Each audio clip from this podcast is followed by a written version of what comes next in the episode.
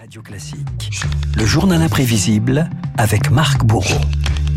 Les sanglots longs des violons de l'automne blessent mon cœur d'une langueur monotone. Marc, il y a 78 ans, une strophe de Verlaine entrait dans l'histoire. Radio Londres annonçait le débarquement allié en Normandie, une séquence célèbre qui nous rappelle que la Seconde Guerre mondiale, c'était aussi la guerre des ondes.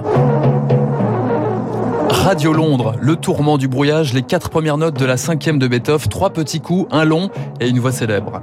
Ici, long. Les Français parlent aux Français. Une phrase prononcée 517 fois par l'une des voix emblématiques de Radio Londres, Frank Bauer, résistant de la première heure au service du général de Gaulle. Il m'a dit, écoutez, vous avez une bonne voix et nous cherchons des voix un peu claironnantes pour passer le brouillage. Londres a tenu les Français par la main. On était près d'eux, on leur disait la vérité, on leur donnait les vraies nouvelles, des raisons d'espérer, de se consoler des revers qui étaient pourtant nombreux. Au cours du programme, les Français parlent aux Français. Nous vous donnerons des nouvelles de la guerre en Russie. Les ondes, un puissant outil de communication, ont compté à l'époque Renault 5 millions de postes dans les foyers français. On a compris que des millions de gens écoutaient tous les soirs notre émission. Ils étaient souvent couchés sous leur table avec des couvertures pour que les Allemands puissent pas les déceler. Sans ça, ils auraient été sévèrement punis.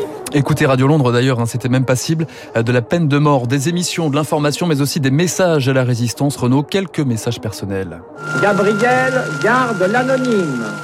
Le fantôme n'est pas bavard. Les bombardements sont massifs. L'abbé est nerveux.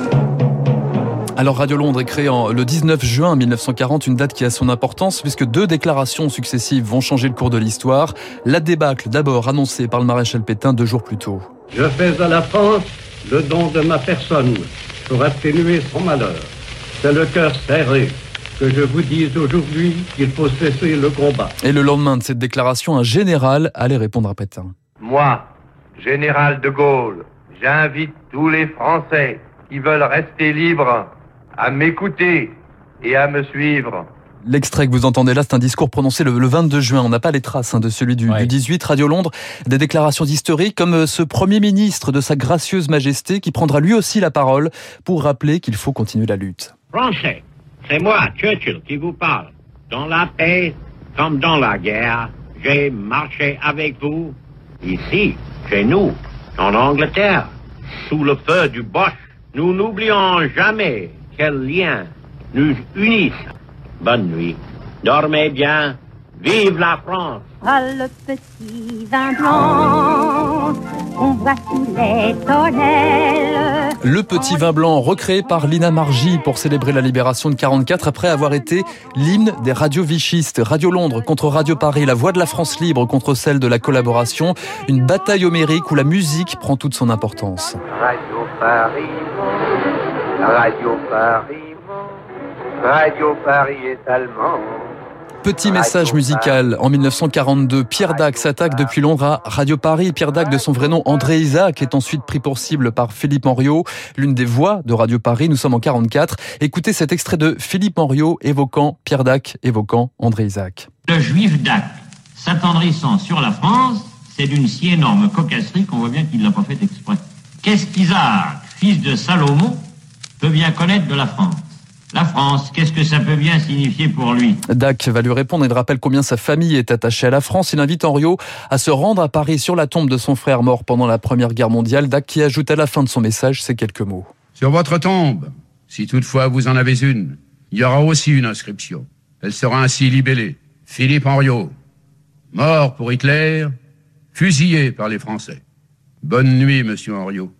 Et dormez bien, si vous le pouvez. Voilà, les mots extrêmement forts hein, de, de Pierre Dac, qui ne s'était pas trompé. D'ailleurs, 44 jours après, euh, Philippe Henriot était tué par un commando de la résistance. La radio pour accompagner la progression des Alliés, la radio pour célébrer la libération de la France, mais aussi pour diffuser la musique des vainqueurs. On se quitte Renault avec le morceau In the Mood de Glenn Miller. Magique.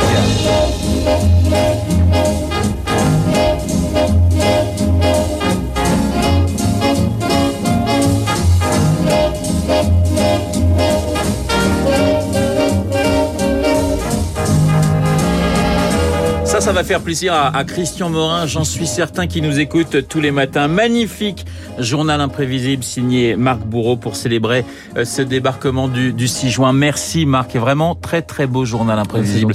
Ce matin, il est 7h54. Non mais c'est vrai, mais je ne vais pas le dire tous les jours, mais ouais, je sais, là je vous mets la pression pour la semaine. Dans un instant, nous allons retrouver eh bien David Barou pour son